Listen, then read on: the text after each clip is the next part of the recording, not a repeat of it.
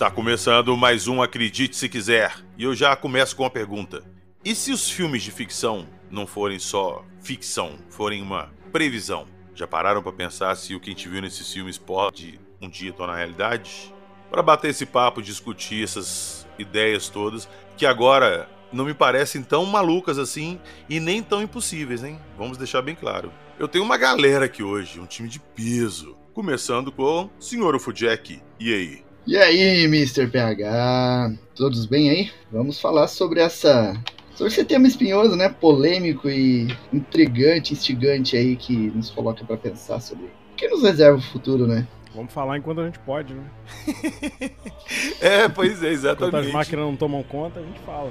Pois é, e enquanto as máquinas não tomam conta, ele já se apresentou, o senhor Fernando Ribas, o meu malvado favorito. É isso aí, começou, a gente tá vivendo o princípio do fim, meu amigo.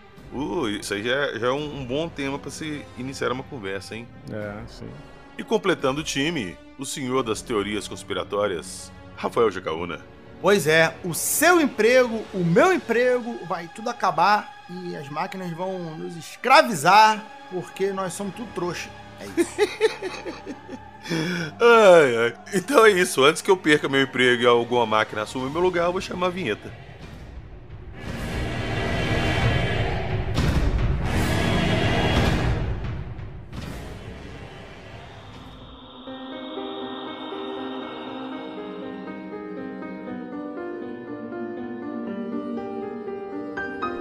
Transferência mental.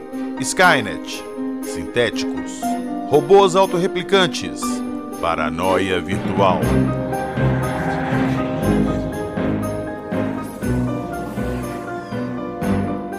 Acredite se quiser.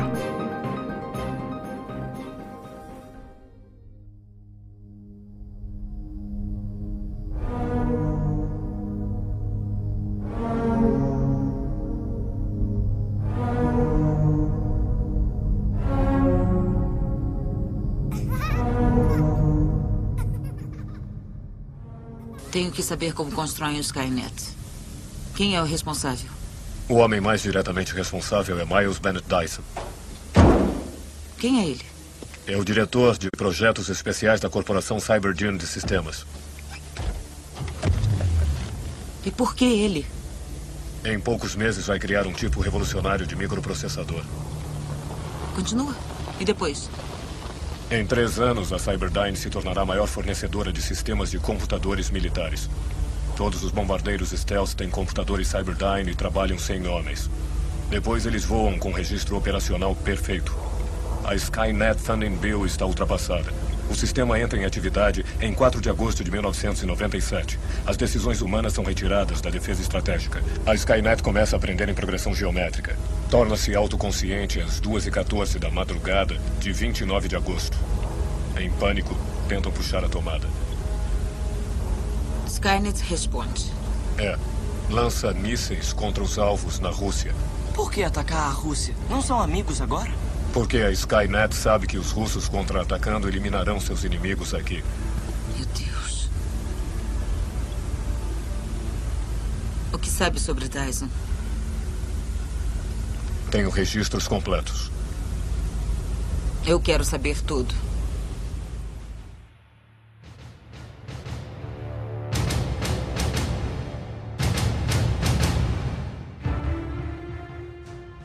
Quando eu comecei o programa que eu fiz a abertura, eu falei que ficção científica ou previsão. Muita coisa que a gente viu nos filmes aí em torno de inteligência artificial sendo desenvolvida e ela tomando consciência e se voltando contra os humanos é uma parada assim bem comum e que atualmente com as paradas que a gente tá vendo aí não, tomou um rumo assim tão distante não.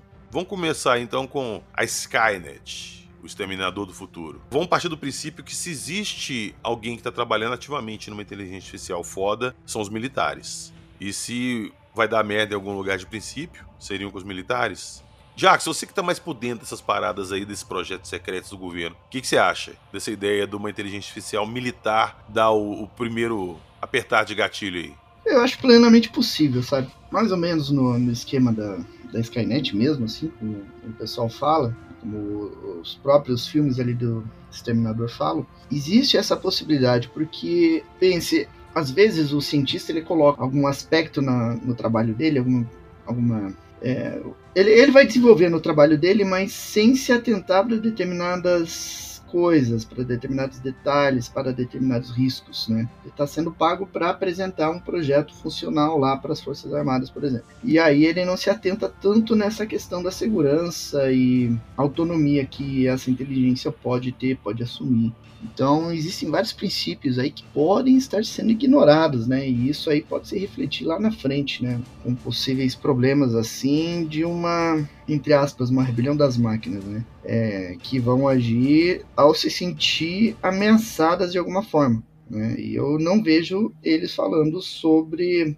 algum método de inibição, né? De, de certas ações por parte das, é, dessas inteligências, né? Lembrando o filme aqui, só o plot principal do filme para quem não tá lembrado, a Skynet surgiu quando o ser humano tinha desenvolvido uma inteligência artificial que, adentrando na história, ela foi feita em engenharia reversa de um exterminador que voltou no tempo, ou seja, isso tudo só existiu porque o exterminador voltou no tempo, mas não é o, o foco aqui. E eles foram desenvolvendo essa inteligência artificial e ela foi se tornando melhor, melhor, mais eficiente cada dia que passava, até chegou um ponto que ela começou a ver que o possível problema do conflito ali no mundo entre as nações era que algumas fossem eliminadas. Os Estados Unidos, vendo o problema que era que é, corria um risco, o que, eles fizeram? Vão desligar ela. Só que Skynet percebeu que agora quem era uma ameaça e que podia desligar ela eram os humanos. Então o que, que a Skynet fez? Ela se voltou contra os humanos. Ela se desligou dos sistemas, os humanos não tinham mais controle e se voltou contra eles. E, cara, é uma parada que eu acho muito plausível de acontecer. Rapaz, olha, o caso do Exterminador é um caso muito, muito interessante porque é aquele lance de de loop temporal, mas no, o programa não é sobre isso, então não, não vale a pena a gente adentrar sobre esse lance. Então o que acontece, né? A, a Skynet, ela é essa ideia que é muito falado nos livros de Asimov, por exemplo, que a máquina, ela por ser muito mais inteligente, muito mais acelerada, assim, ela começa com a inteligência normal, digamos assim. E o que é inteligência artificial, né? Inteligência artificial, de verdade, é quando ela ganha consciência e se desenvolve sozinha como o ser humano pode se desenvolver sozinho. Isso é, ela aprende o básico e a partir desse básico ela consegue ganhar é, mais, desenvolver inteligências e métodos próprios. Ela não só replica ou copia o que existe do ser humano. Ela pega as informações e ela desenvolve coisas novas. Isso é o, a tal Toma inteligência artificial, né? né? Toma decisões, ela tem decisões originais, não decisões pré-programadas. Ela tem uma, uma. Ela cria consciência ela tem essa consciência e ela toma decisões independentes, sabe? Ela não é pré-programada, não é, não é um, um personagem de jogo que você programa um milhão de coisas e ele vai dentro dessa um milhão de coisas fazer. Não, não. É algo não programado, ela vai fazer coisas. Isso é muito falado em Asimov, por exemplo. E tem esse grande problema que é o seguinte: muitos desse livro vai explorar a ideia que a inteligência artificial chega no momento que, para salvar o ser humano, ela tem que dominar o ser humano. Isso é, escravizar, ser uma, uma ditadura dela sobre o ser humano, para o ser humano, ela quer obrigar o ser humano a fazer coisas pelo bem do ser humano, digamos assim. A Skynet não é necessariamente assim, ela é uma parada mais independente. Ali os robôs queriam se tornar independentes, não serem escravos, né? Queriam se tornar eles próprios, o ser humano não permitem. No Animatrix, que eu assisti em live há pouco tempo com a galera, o episódio 2 e o 3, que é, se não me engano, o Alvorecer. Eu vi recentemente também. É, é, muito bom, muito bom. Tem uma leitura bem interessante que nesse, nesse desenho do Animatrix, eles fazem a leitura bíblica dos robôs. Então é, é incrível, os robôs estão trabalhando. E, e, se você parar para perceber, não faz sentido a forma que os robôs são tratados pela leitura bíblica, porque os robôs eles são tratados exatamente como os humanos foram tratados na história bíblica, como os judeus foram tratados na história bíblica, trabalhando igual eles, puxando cordas para puxar coisas pesadas, não faz sentido. O robô não precisa. A máquina, nós seres humanos fazemos o que é um robô para puxar coisa pesada, faz um trator e puxa. Não precisa pegar 10 robôs pequenos para puxar um negócio pesado. Amigo Jacaúno, isso chama-se licença poética. E tem uma coisa também, né? No Animatrix, os robôs, as máquinas, são de boa. Eles tentam, durante o tempo, conviver em paz com os humanos. Tentam fazer acordo com os humanos. Os humanos é que são os escrotos da história. Como sempre. Como sempre. E tudo começa com, uma, com um androide lá que matou. Porque tinha muito robô mordomo no início de tudo, né? Começou a, a exploração da AI, isso no universo do Matrix, né? E aí, com o tempo, as pessoas foram tendo robôs mordomos em casa. E aí teve um robô mordomo que se rebelou contra o, contra o patrão dele, né? E, e matou o cara com um tiro. E aí foi isso que foi o estopim aí pro apocalipse, né? E aí que tá o lance. Ele matando o patrão, acontece isso, por exemplo, no, no jogo Detroit Becomes Human, acontece isso em várias outras histórias aí. E, por exemplo, ali quando ele mata o patrão, inicialmente é o quê? É um robô com defeito, você destrói. Só que o robô, ele pede pela vida dele. Ele implora pela vida. Que, que nem lá no. Aí, no filme aí que a gente vai falar mais pra frente. Ele pede pela vida dele. E aí dá todo um, um conflito de. Sobre isso. Porra, um, um, equipamento com defeito não vai implorar pela própria vida. Rola um então, plebiscito, né? Rola é... uma decisão jurídica lá, se vão executar o robô mesmo. Vários humanos ficam a favor do robô, em é, respeitar o espaço né? dele. Tem Sim. protestos, polícia, aquela coisa toda, então não é um negócio é, pacífico, assim, tem todo contra e um a favor, é bem interessante esse dilema também. Tem algo semelhante no Eu Robô também, né, do Will Smith, né? Sim. Uma coisa assim. O, eu, o robô do Will Smith ele vai muito no conceito ali das leis da robótica do Asimov, que o Jacaú não estava falando. Ele, o filme é bem baseado nas leis ali que o Asimov criou, bem realistas, mas nas coisas que ele escreveu. Ele escreveu esses uhum. conceitos aí que protegeriam o ser humano das máquinas. É interessante. O, esse robô aí do Matrix, o, o que foi julgado lá, que matou o patrão dele, né? O dono dele. O nome dele é B166ER. Esse Sim. robô aí. É um anagrama para Bigger. Exato, ele é uma referência a um livro do Richard Wright, o nome do livro é Native Son. E aí tem um personagem no livro que se chama Bigger Thomas. E no livro esse personagem mata o, o chefe dele também. E aí uma, fica essa referência aí, para quem quiser pesquisar. Nós não vamos entrar mais profundamente em Matrix agora, porque esse episódio vai ter uma segunda parte que nós vamos falar mais baseado em Matrix ali, porque Matrix é para expandir muito vários conceitos. Então a gente vai abordar lá o Animatrix e o filme Matrix na parte 2 desse programa. Fechou? Fechou.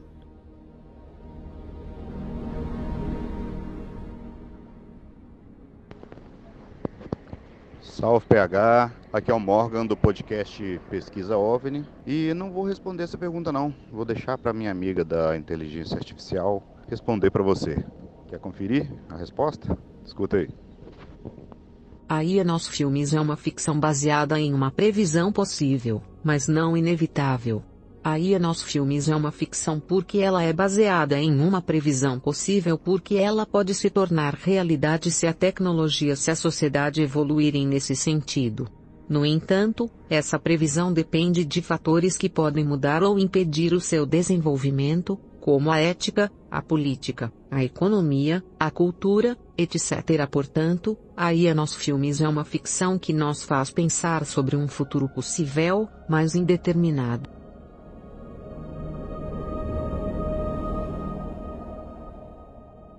Eu vou puxar essa segunda parte aqui com uma parada que, quando eu tava escrevendo a pauta hoje, antes de gravar, isso me ocorreu e faz um puta sentido para mim. Eu queria puxar aqui já, da gente falar sobre alguma coisa da mitologia dos aliens, mais especificamente os sintéticos. Vocês lembram do Bishop, que era um. É um androide, mas ele no filme eles eram chamados de sintéticos que eram pessoas artificiais com consciência própria e tudo mais. Eram programados, mas tinham uma certa consciência. E também dos androides do Blade Runner, que a gente viu ali, que praticamente se passavam por seres humanos. Mas o, o, fato dos sintéticos do Alien casa mais com a minha ideia que eu tive, porque eles são bem biológicos. Eles você vê que tem uma gosma que faz de sangue e tudo. Enfim. Aquele papo de que os Greys seriam construtos biomecânicos e tal. Vocês não acham que de repente pode ter uma inteligência artificial vindo de um outro planeta aqui? Nos visitar? Não ser propriamente uma forma de vida? Eu não sei agora se eu posso chamar isso de forma de vida ou não. Se uma inteligência artificial é uma forma de vida ou não. Mas vocês não acham que faz sentido? Aí no caso o Grey, então seria nesse, dentro desse contexto uma inteligência artificial, então ele seria um ser sintético, digamos. Sim, de repente ele poderia até não ser o principal inteligência artificial ali, sacou? É como se fossem os minions ali, as formigas operárias de uma rainha. É, faz sentido, mas e aí a questão da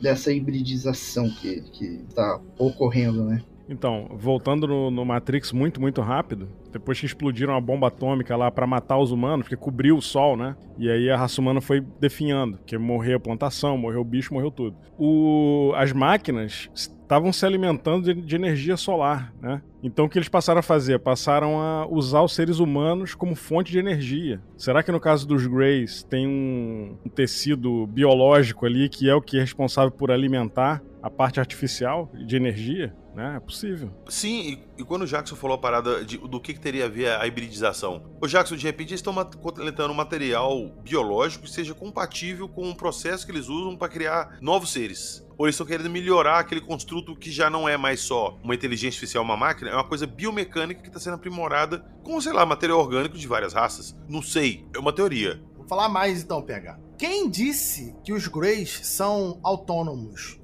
Quem disse que os Greys não estão trabalhando para outro? Talvez os Greys estejam fazendo hibridização de outra raça. Se você achar que eles são construtos, são os operários. Eles, sejam, né? eles são operários, prestadores de serviço. E aí eles estariam fazendo esse serviço para outras raças fazendo experimentos e tudo mais para outras raças, não para eles próprios. Os Greys não foi um exemplo assim tão bom porque eu pensei neles como alguma coisa biomecânica. Mas o meu ponto quando eu chamei isso era o seguinte: será que algum outro ponto do universo, alguma raça desenvolveu uma inteligência artificial e ela se tornou é, consciente a ponto de ah, aqui não tem mais nada para oferecer nesse planeta, vamos sair explorar o, o que tem por aí. E algum dia, uma hora bateu aqui e tá estudando a gente. É possível, né? Esse que é o fatídico ponto. Se nós estamos, sei lá, há décadas ou há uma centena de anos de, de, descobrir a real inteligência artificial e começar a imaginar que existem outras raças que têm um milhar de anos na nossa frente, por que essa outra raça não teria descoberto também essa inteligência artificial, essa tecnologia? Se a gente está pensando numa tecnologia que evolui de forma linear, assim como a nossa, essas outras raças estariam também em algum grau dessa evolução. E pensar que essa outra raça tem esse potencial, eu acho que para mim é óbvio, assim. Não tem nem o que, o que discutir. Talvez o que, fosse discutido seria o que aconteceu com essa raça que desenvolveu essa tecnologia. Ela foi substituída? Ela foi somada? Ela fez o quê? Ela exterminou sua própria raça e passou a ser a raça dominante daquele planeta? Né? O que aconteceu? Isso é uma coisa interessante, porque se ela existiu ali, ela saiu dali, o que, por que, que ela saiu dali? Sacou? E o que aconteceu com os criadores dela? Estão lá até hoje? Eles foram extintos? É uma coisa interessante se pensar. Imagina, no caso do Exterminador do Futuro, se. A, a, porque assim, no filme Exterminador do Futuro, vou dar, o, vou dar o, o, o spoiler aqui pra galera. O filme Exterminador do Futuro, a raça humana vence. Isso tá bem claro no primeiro filme de Exterminador do Futuro, tá, gente? A raça humana vence. Por isso as máquinas mandam o androide no tempo para impedir que o ser humano vença. Então, se as, as máquinas vencerem, tipo no Matrix, no Matrix é ao contrário, as máquinas venceram. O próximo passo para essas máquinas, depois que elas, pela lei da, da, da expansão galáctica, pela lei da energia, o próximo passo para as máquinas, depois de dominar tudo e ter toda a energia da Terra, é partir para coletar energia fora da Terra. Então seria iminente que o próximo passo da evolução das máquinas tecnológicas seria sair do planeta Terra Cara, você imagina um, um, ser artificial construído com inteligência artificial, uma máquina com inteligência que pode viajar pelo cosmos independente do tempo que for, movida, sei lá, energia solar, o que for, qualquer energia. Quando chega num lugar, tem a capacidade de minerar aquele local, replicar materiais, se autoduplicar ali, se, se multiplicar e colonizar aquele planeta e fazer dali uma nova base e daí para frente. Imagina isso. Mas isso é estudado, mas isso é estudado. É, existe um, um projeto da NASA nesse sentido, estudando essa possibilidade de, de exploração aí no futuro. Cara, que é uma coisa que faz total sentido, saca? É, tu já provou pensar na possibilidade de não ser inteligência artificial? Pode ser um humanoide, uma, uma máquina construída, com uma mente humana que foi transferida para ela ali, ó como se fosse um avatar. É, tipo um avatar. Teoricamente é um, tem uma mente humana, não sei como isso seria feito, mas um corpo robótico que não morre. Inclusive tem isso aí no Destiny. Não sei se vocês jogaram aquele jogo Destiny. Tem, o, tem uma raça lá, os Exos, que eles são humanoides. Eles são máquinas construídas pelos humanos, só que com mentes humanas que foram transferidas para eles, entendeu? São, são mentes humanas em corpos artificiais. Não sei se vocês conhecem um, um anime muito antigo que chegou aqui no Brasil com a, o título de US Mangá, que era uma coletânea de, de animes de tecnologia e tal. Um desses se chamava Detonator Orgon, que dá pra achar no YouTube e tal. O plot dele é: humanos entraram numa nave e foram pro espaço. aconteceu algo no espaço que eles acabaram tendo um, um loop temporal do espaço-tempo e eles ficaram perdidos durante centenas de anos no espaço. E aí, quando eles voltam para a Terra, para eles não morrerem, eles criaram aperfeiçoamentos mecânicos. Então, eles agora eles não são mais humanos de carne e osso, eles são máquinas. A mente deles é humana, mas eles são 100% máquinas. E eles são máquinas, tipo um, um, um transformer da vida, tá? E a ideia é essa: que um dos, dos robôs, que é o órgão, né, que é o principal, ele é humano que quer salvar a Terra. E os outros falaram, cara, a gente foi, voltou e a gente é o, os fodão daqui, vamos conquistar todo mundo. Não são inteligências artificiais, mas eles são todos mecânicos, eles não são mais biológicos, sabe? Eles querem conquistar aí a Terra. E aí tem um outro exemplo sobre essa, essa parada de transferência de mente, mas em, em corpos biológicos, que é um, um, filme seriado que tem na Netflix, que o primeiro é muito bom, o segundo questionável, que é o Altered Carbon. Essa série já me falaram muito bem dela mas eu nunca assisti. Já viu vocês aí? Eu vi a primeira eu temporada só. A primeira temporada é boa, a segunda não é bom, não. Tá, me dá o um plot aí, qual que é o plot? O plot é o seguinte: o futuro, tá? O futuro descobriram alguma tecnologia, blá blá blá blá. O ser humano já viaja pelo espaço e tal, mas descobriram um material, não sei se é sintético, se é descobriram na natureza de outro local, que ele tem uma parada que é tipo entrelaçamento quântico, esse material. E basicamente é o seguinte: é um disco, eles, eles fabricam em forma de disco e você coloca ele na, na base da coluna vertebral da pessoa. E ele é literalmente um HD. Tudo que tu tem, tudo que tu faz, tudo que tu pensa está nesse disco. Quando seu corpo morre, você pode pegar esse disco e colocar em outro corpo. E você acorda no outro corpo. O seu corpo, ele é transferível. E aí tem várias utilidades, entre elas a imortalidade. Se você não tiver aquele disco danificado, você pode sempre trocar de corpo. Mas aí você tem que ser rico para sempre mudar para bons corpos, senão você só vai pegar é, corpo lixeira. E a segunda coisa é que você pode viajar entre planetas instantaneamente. É só você pegar um transferidor e baixar a informação de um disco em outro disco.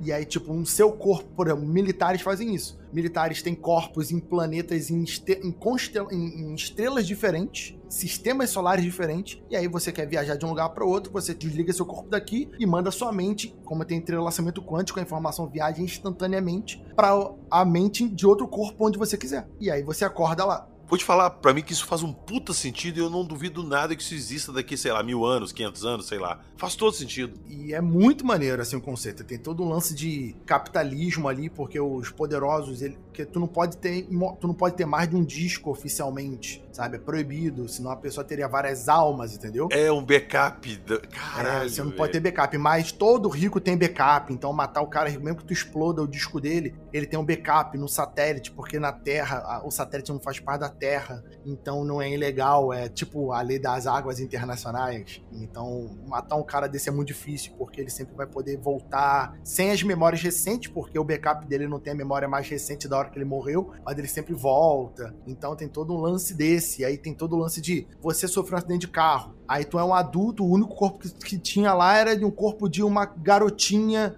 e você acorda no corpo de uma garotinha, acorda no corpo de um idoso, e você acaba perdendo a personalidade, você se olha no espelho e não se reconhece. Tem todo um, um drama nesse sentido, sabe? E você acaba tendo até neuroses, tipo, quem sou eu? Eu sou eu mesmo? Tu não tem um corpo fixo, o seu corpo fixo ficou esquecido em algum momento. Tá, agora perguntinha. Quantas temporadas tem? Então, se não me engano, são duas temporadas e mais uma temporada em animação. A primeira temporada é boa, a segunda eu não gostei muito e a animação é interessante. Mas aí acabou? cancelou? Acabou? Até onde eu sei, acabou.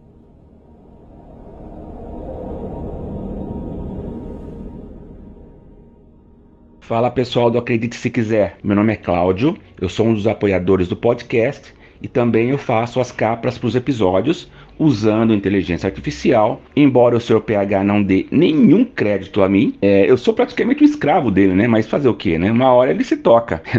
É, eu acredito que a inteligência artificial é, é, uma faca de dois gumes, né? Vai trazer muitos benefícios para a humanidade na parte da medicina, da ciência. É, por outro lado, muitas profissões vão ter que se adaptar a essa nova realidade, né? Como toda evolução e revolução, é, muita gente vai ter que se adaptar a esse novo contexto. Mas eu também vejo o lado negativo por ter o ser humano envolvido. A gente já vê fraudes, a gente já vê gente é, dando golpe usando inteligência artificial e no futuro vai ser bem difícil porque vai ter vídeo, imagem, é tão perfeito que a gente não vai saber o que é verdade o que não é, o que é real o que não é. Mas fora esse, esse fator ser humano da parada, eu vejo com bons olhos. Um grande abraço a todos e até mais.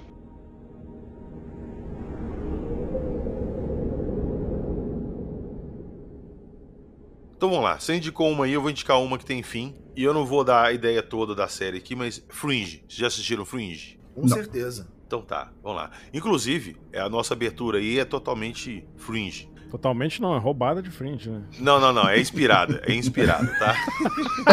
é inspirada. Aham. Uhum. Vamos lá. O que aconteceu na série? Um cientista chama Walter Bishop. Ele criou um meio de viajar entre universos paralelos.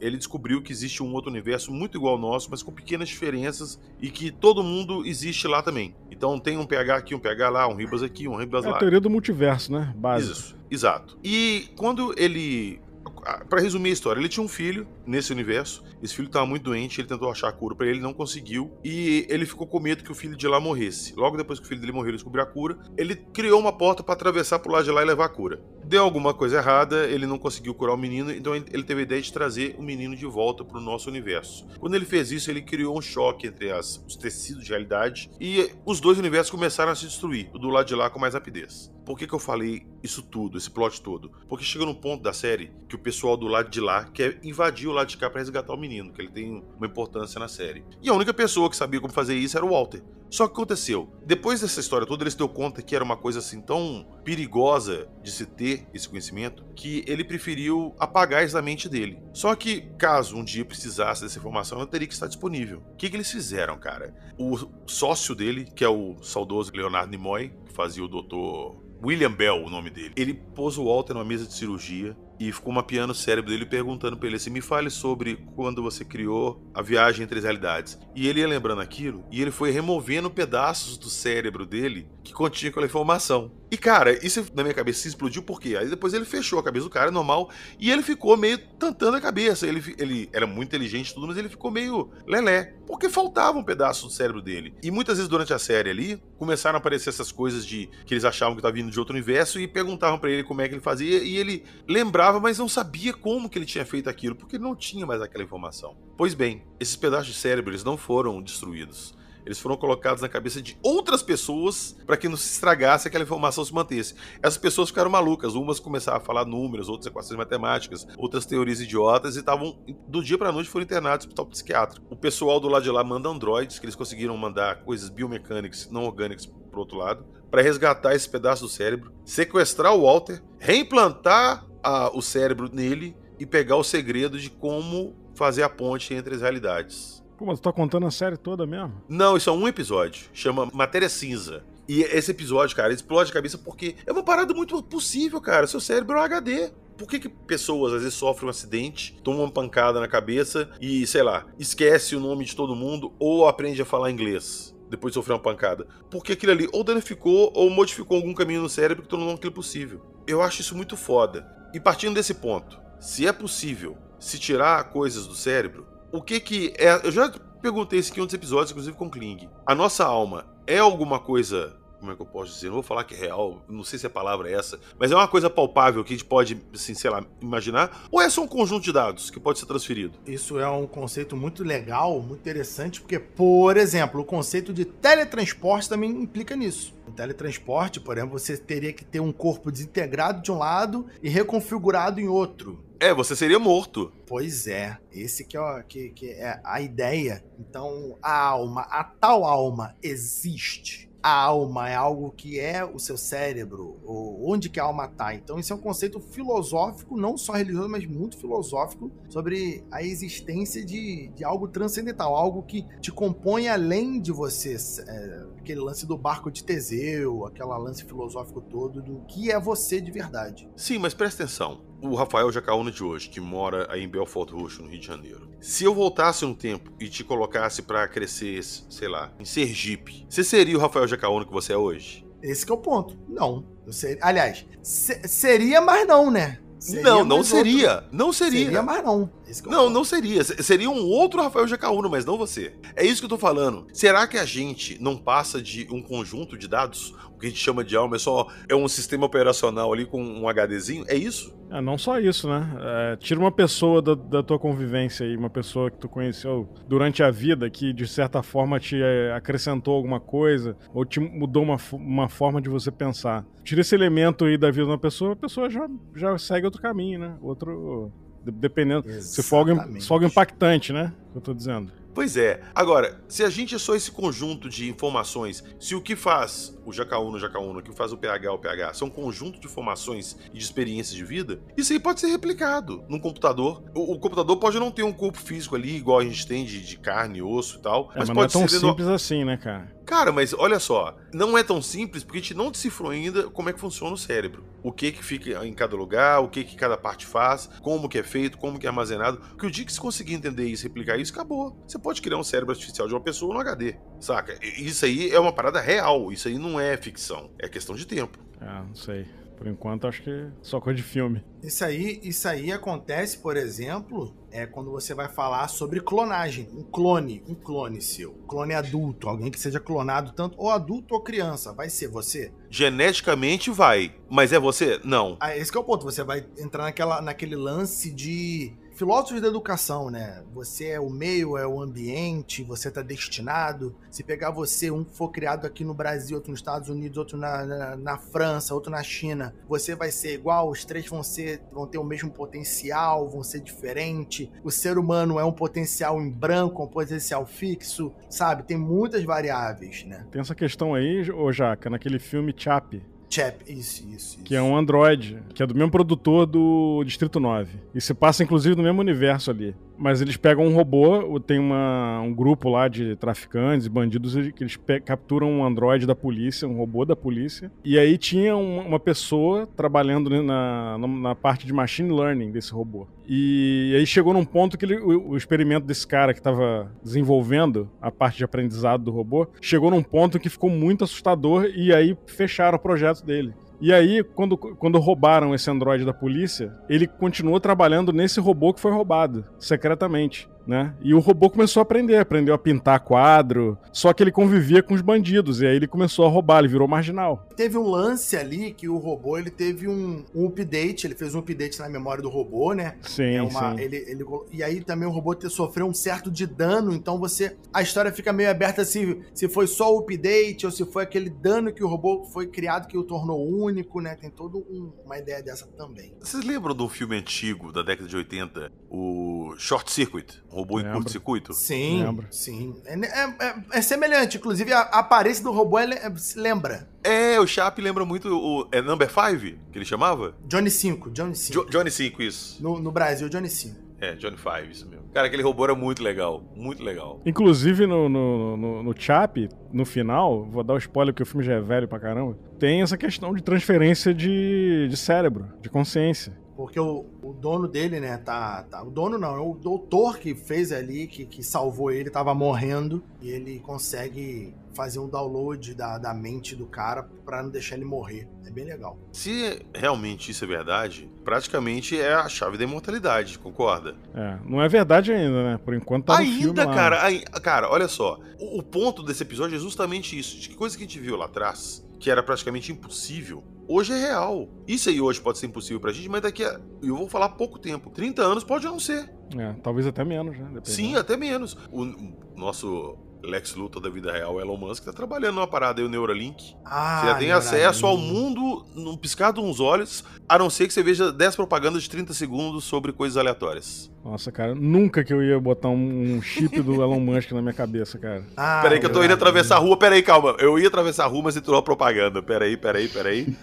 Tá maluco, cara. Eu vou pensar que é só dar um choquinho no teu cérebro pra tu morrer, pra te desligar. Ah, cara. Hoje mais cedo, eu tava conversando com o pessoal lá no grupo sobre isso. Eu até falei, hoje vocês estão escutando esse episódio aqui, e as vírgulas que vocês estão escutando aí entre os blocos são os nossos apoiadores, dando a opinião deles do que eles acham desse assunto. E eu levantei a questão lá que hoje em dia todo mundo é escravizado pelo celular. A, a pessoa sai pra rua olhando o celular, dirige olhando o celular, toma banho olhando o É, a celular. gente virou zumbi, né, cara? É virou droga! O ser humano tá viciado em celular, cara. zumbi. É, sim. Se sair uma porra dessa que liga direto no seu cérebro e o cara não precisa nem digitar mais nem segurar, acabou, meu amigo. Acabou. Cara, fa faz um experimento. Sai de casa para levar teus filhos na escola e deixa o celular em casa. Mas eu faço isso. E eu, quando eu volto, tá entupido de, de mensagem. Não, mas, mas, tu não fica ansioso quando tu faz isso? Ah, cara, eu já acostumei porque eu não levo o telefone pra rua. Então tá, alguém que não tá acostumado a fazer isso, faz. Cara, eu faço isso. Às vezes, quando eu tenho que ir no mercado, eu não, não levo celular, por exemplo. E às vezes eu tenho que sair, eu não, eu não levo. Mas aí, curioso, de noite, quando minha esposa chega e tudo, eu, eu falo: pronto, agora traba parei de trabalhar, vou dar atenção para ela. A gente vai sentar, vai ver TV, vai fazer qualquer coisa. Aí nessa hora eu fico agoniado. Aí fico toda hora pegando o celular e soltando e tentando não não ficar preso a isso. Mas, é, ô Jackson, você convém que é foda, dentro de casa, o negócio te chama. Parece que tudo que você tem que fazer na vida tá dentro daquele celular. É. Mas quando eu saio, eu não, não sinto muita falta, assim. Isso aí, aqui a gente já passou dos 30, né? A gente, eu acredito, não sei exatamente quantos anos tem o Jackson, mas eu acredito aqui pela caroça do Ribas e do PH, o PH com certeza, né? Ah, meus 30. A gente já passou dos 30, né? Alguns mais, outros menos. Eu passei menos. dos 30 a 17 anos entendeu? Alguns muito mais, outros quase um pouco mais. Porém, para nós que já crescemos em outro momento, essa relação, assim, tem gente da nossa idade até mais que é muito viciada, isso aí não tem problema. Porém, tem uma parcela dessa galera de 30 e pouco, 40 e tantos, que é menos conectada. Então é mais comum pessoas de perto dos seus 40 anos serem menos conectados do que atualmente, por exemplo, jovens de, de 20 anos de classe média. Sim, que já nasceram no mundo online. Eu, embora tenha assistido o show da Xuxa, então eu, eu ainda me, me, me, considero alguém extremamente conectado, extremamente dependente de tecnologia. Não, mas não tem como não ser hoje em dia. Nós estamos ferrados, né, cara? O dia que a nuvem cair, meu amigo, vai ser apocalipse. Ninguém ouve música mais, ninguém vê filme mais. Acabou. De cortar na internet já era. Cara, o que, que você faz hoje em dia sem internet? É bizarro perguntar, mas o que, que você faz hoje em dia sem internet? Eu tava aqui juntando tralha aqui em casa e minha esposa falou: Cara, tu tem muito DVD. Eu, tenho, eu tinha coleção de DVD, tinha mais de 200 DVDs e fui me desfiz de muitos deles há 10, 15 anos atrás. Hoje em dia eu ainda tenho tipo 80 DVDs em casa. E eu falei pra ela: Cara, eu não vou jogar fora porque, porra, sei lá, mas eu não tenho aparelho de DVD tem 15 anos. O meu computador não tem leitor de CD também. É inútil. É igual eu. Mas eu tenho pelo fator nostálgico. Tá ali, ah, isso aqui eu quero guardar. Eu guardei. É, exatamente.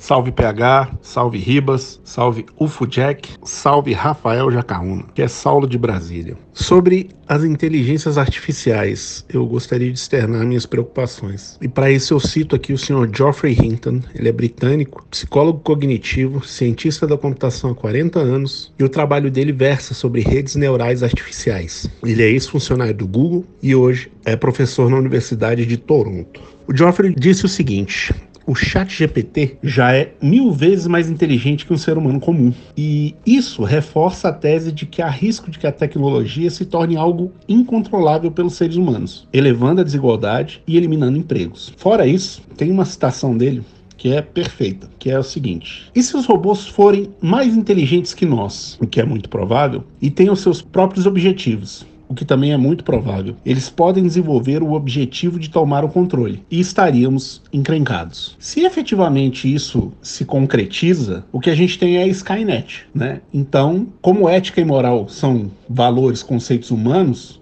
se ninguém levar isso para as inteligências artificiais, efetivamente nós estamos lascados. Forte abraço.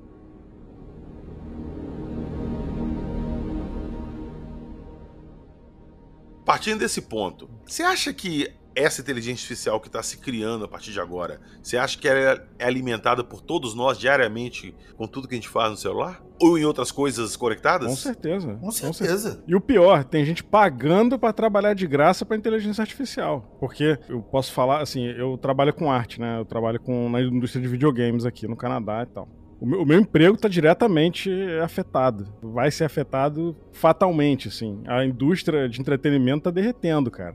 Ô, Ribas, já tá tendo concorrência direta no seu trabalho com isso? Já, cara. Cara, todo dia eu entro no, no LinkedIn e tem alguém dizendo que perdeu o emprego. Todo dia, Puts. cara. Todo dia. Tá nesse nível, assim. Cara, não é exatamente a mesma coisa, mas é algo que é preocupante nesse sentido. Semana passada, eu comecei a dar aula agora, tem duas semanas, num curso preparatório tal. E aí a, a coordenador me perguntou se eu queria trabalhar numa parte do curso que é gravando aulas. Ele falou que era aula online, mas não é aula online. É aula gravada e os alunos pagam aquela, aquela parte ali do site para assistir a aula. Então eu falei que não me interessava. Aí depois veio a diretora me chamar para gravar a aula. E eu falei, cara, não me interessa. Ah, não, mas a hora a aula é muito maior, muito melhor. Realmente, o curso paga 22 reais a hora. Sim, mas vai te pagar uma vez e acabou. É, então, e a hora, a aula é 60 reais a hora. Porra, é três vezes maior do que o curso. O curso paga 20, a hora gravada de mesmo tempo paga 60. Só que eu falei pra ela, tá, mas durante quanto tempo vai ficar o curso online? Ela, ah, previsão de dois a três anos o vídeo ficar, ficar online. Assim, o curso muda muito, mas geralmente vai dar para manter. Eu falei assim, então tu vai me pagar uma vez e vocês vão usar minha aula, minha cara ali durante dois anos. Aí ela, ah, tá. Eu falei, não, não me interessa. Ela, ah, você tem que entender que é um pouco melhor, papapá. Mas eu falei, cara, não me interessa, assim. Eu vou dar aula uma vez, vai ficar minha aula gravada três anos, ela usando isso segundo ela. Pode usar para sempre, inclusive. Aí eu falei, não, pô, se de repente tivesse um contrato limitando questão de tempo, e se pagasse melhor, se pagasse, sei lá, daqui a um ano, quando acabasse o ano, pagasse é, um, um, bônus de, sei lá, de metade do, pelo, pro reuso, alguma coisa. Não, agora, vai deixar minha aula para sempre gravada? Não, não, não, obrigado. Aí a moça não quis entender assim. Eu falei, não, pra mim não vale, tá ligado? Cara, é a mesma coisa que a gente tá vendo agora dessa greve que tá tendo de roteirista, de ator e tudo. Todos eles podem ser substituídos perfeitamente hoje em dia. Todos perfeitamente eles. ainda não, mas tá próximo disso, né? Ô Ribas, porra, é o que eu sempre falo. Se o que a gente tem hoje aqui pro público em geral é o que a gente tá vendo, imagina o que não tem nos bastidores ali que estão desenvolvendo ainda não foi apresentado. Não, sim, mas é o que eu tô falando, tá próximo, entendeu? Sim, tá próximo. próximo. Agora, é... hoje em dia tem esse problema financeiro no mundo, né, cara? Das plataformas digitais aí, que é uma coisa muito mal resolvida, né? Por exemplo, vou dar um exemplo aqui do YouTube. O YouTube, se você comparar a quantidade global de produtor de conteúdo no YouTube, a quantidade esmagadora de produtor de conteúdo é gente que não faz sucesso. Sim. E o YouTube ganha dinheiro em cima do mesmo jeito. E essa galera não vê dinheiro, né? E aí isso acontece no Spotify, nas outras plataformas Sim, eles de ficam sugando de você ali um tempão até eles Exatamente. acharem que você é digno de receber alguma coisa. Então quem sustenta essa base aí é a galera que não, que não é influência, que não faz sucesso, que não tem um canal grande. Isso é, é que é complicado, né? E essa conta não fecha. Essa não fecha, não mas fecha. olha só pro outro lado. Se o pequeno não começar a fazer um conteúdo ali e se sujeitar a isso, ele nunca vai se tornar grande para começar a pegar uma fatia do bolo. Concorda? Não, não vai, mas o, o, então, mas a questão não é essa. A questão é como que esse cara é tratado pela plataforma, sendo que é ele que mantém a plataforma em pé. Mas, cara, ele, quando ele começa, ele não é ninguém. Pra plataforma, sei, ele não PH, é ninguém. Mas não é isso que eu estou querendo dizer. O que eu estou querendo dizer é o seguinte: vamos supor que você começa um canal no YouTube hoje. PH Influencer o teu canal ainda vai passar anúncio lá. O YouTube está ganhando em cima sim, do seu canal de qualquer sim. forma. E você não está ganhando nada. Exatamente. E aí, a, a, grande maioria de usuários do YouTube que não ganham dinheiro, que não tem canal monetizado, o YouTube ainda está ganhando dinheiro em cima dessas, dessas pessoas. Tá, e o, o ganho deles em cima desse pessoal é absurdo. É absurdo. Sim. O, o Spotify é outro. Né? É, quantidade de podcast que tem aí, que traz usuário, que, que gera número para os caras e não ganha nada também. Ô, né? Ribas, é a mesma coisa que eu tenho uma loja, te contratar como vendedor e virar para você e falar assim: Ô, Ribas, você vai trabalhar aqui na minha loja, mas você só vai começar a receber salário quando você fizer sua milésima venda. É, pois é. Pois é, é exatamente aí, isso. Vive de luz até lá? Exato. Não exato. dá, né, cara?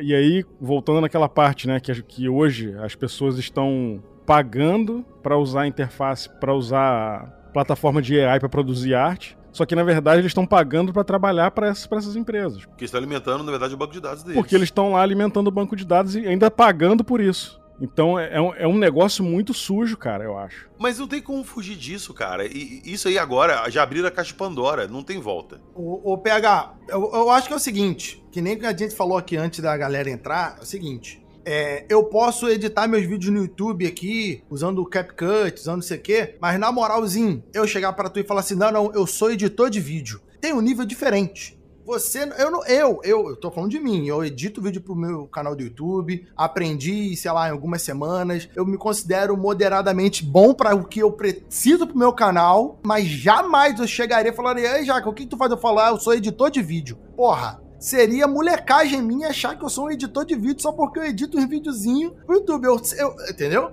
Exatamente o que eu tava falando com isso com o PH. Que daqui a algum tempo, tá? O problema não é a inteligência artificial, o problema é a facilidade que ela proporciona. Por exemplo, é, daqui a algum tempo vai ter programas, talvez já existam, a gente só não conhece, programas que vão fazer edição mais. A, edição, a primeira edição mais básica de vídeo, de podcast, automático. Tu vai dar dois cliques e aí, com o tempo, eles vão ficando cada vez melhores. Podem não funcionar tão bem, mas vão ficando cada vez melhores. Um decupa, um vai cortar o espaço em branco, o outro vai, tu vai ensinar aquele básico ali e ela vai começar a fazer isso. E aí, com o passar do tempo, cada vez menos editores de podcast, de vídeo, vão ser necessários. Somente aqueles maiores que vão fazer esse trabalho, tipo, os maiores da, da, do ramo, que vão ter algum espaço. Então, muita gente desse tipo vai perder. Por quê? Porque a máquina vai substituir o humano. Ela não tá só facilitando eu vou um pouquinho mais longe de onde vocês estão falando. Imagina que, sei lá, daqui a um tempo se cria uma inteligência artificial de CEO de empresas, de gerenciamento. Já de tem empresas. também, já, já tem. Tem, tem uma empresa na China que, que fez isso.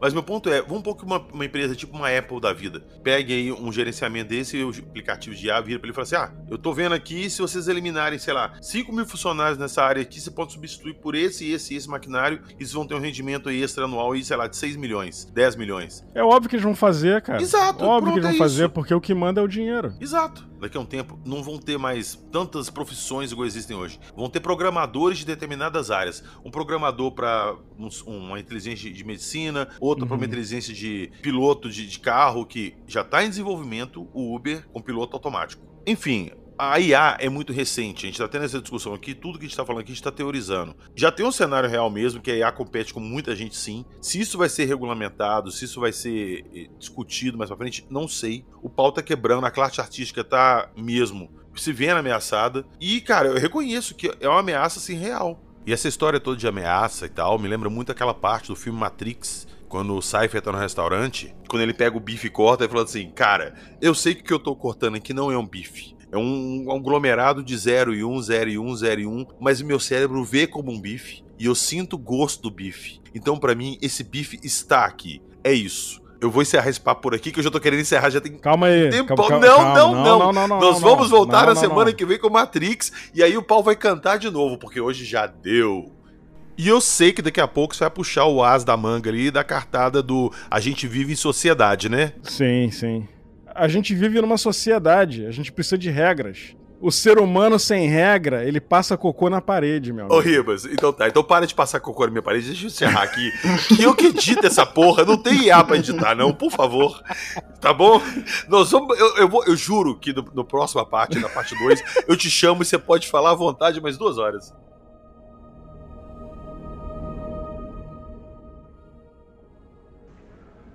Fala, PH. Aqui é João, do episódio Casa Mal Assombrada. Sobre a inteligência artificial. Cara, é uma realidade, né? A gente convive com ela que dia a dia já faz um, um, bom tempo. Porém, eu não vejo com bons olhos essa transferência de poder e de responsabilidade que o homem transfere para as máquinas. Em alguns casos, né? É o que a gente observa com o avanço da tecnologia, ano após ano. E nesses casos específicos, dessa transferência, deixando a máquina cada vez mais autônoma, né? Em suas decisões, é, me preocupa.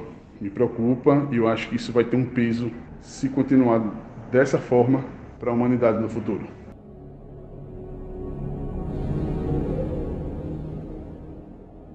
Eu tentei encerrar esse episódio aqui várias vezes, o papo vai longe, então lembrando, nós vamos continuar essa conversa na segunda parte, que basicamente nós vamos falar ali dos conceitos de Matrix. Então se preparem que vai ser outro papo longo. Até lá, agradecer a presença do Jacaúna, do senhor Fernando Ribas e do senhor Ufo Jack. Valeu pela presença e a discussão foi interessante. Foi calorosa, calorosa. É o bom que tivesse na mesa cast, vocês iam sair no embolo. Porra, isso aí, meu irmão. Ia colar o olho do PH. Caralho, velho. Caralho. Valeu, todo mundo que nos escutou até aqui. Tamo junto. Valeu. É, gostaria que vocês escutassem, hein, refletissem. Deixem nos comentários o que vocês acham dessa história toda. O que, que a IA reserva pra gente no futuro. Beleza? Dois sofrimentos.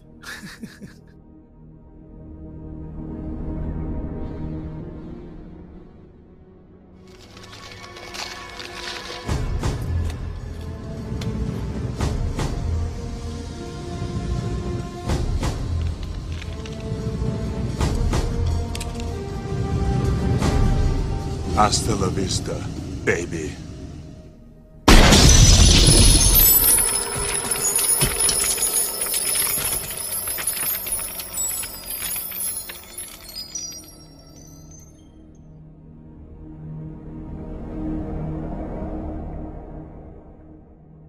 Eu não vou pedir para vocês irem na descrição do episódio para olharem o que a gente falou aqui hoje, porque não tem. Isso aí é um papo solto. Mas já que vocês vão dar um pulinho lá, clique lá no nosso Apoia-se. Tá lá o link na descrição do episódio. Dá uma moral pra gente no Apoia-se. Vocês vão ser super bem-vindos lá. Entra lá no nosso grupo do Zap pra trocar ideia com a gente. Beleza? Então, nos vemos na próxima semana. Se nenhuma IA tomar meu lugar e resolver tomar alguma decisão melhor do que a minha, nos vemos na próxima semana. Acredite, se quiser. O futuro desconhecido se aproxima de nós. E pela primeira vez o encaro com alguma esperança. Porque se uma máquina, um exterminador, pode aprender o valor da vida humana, talvez nós possamos também.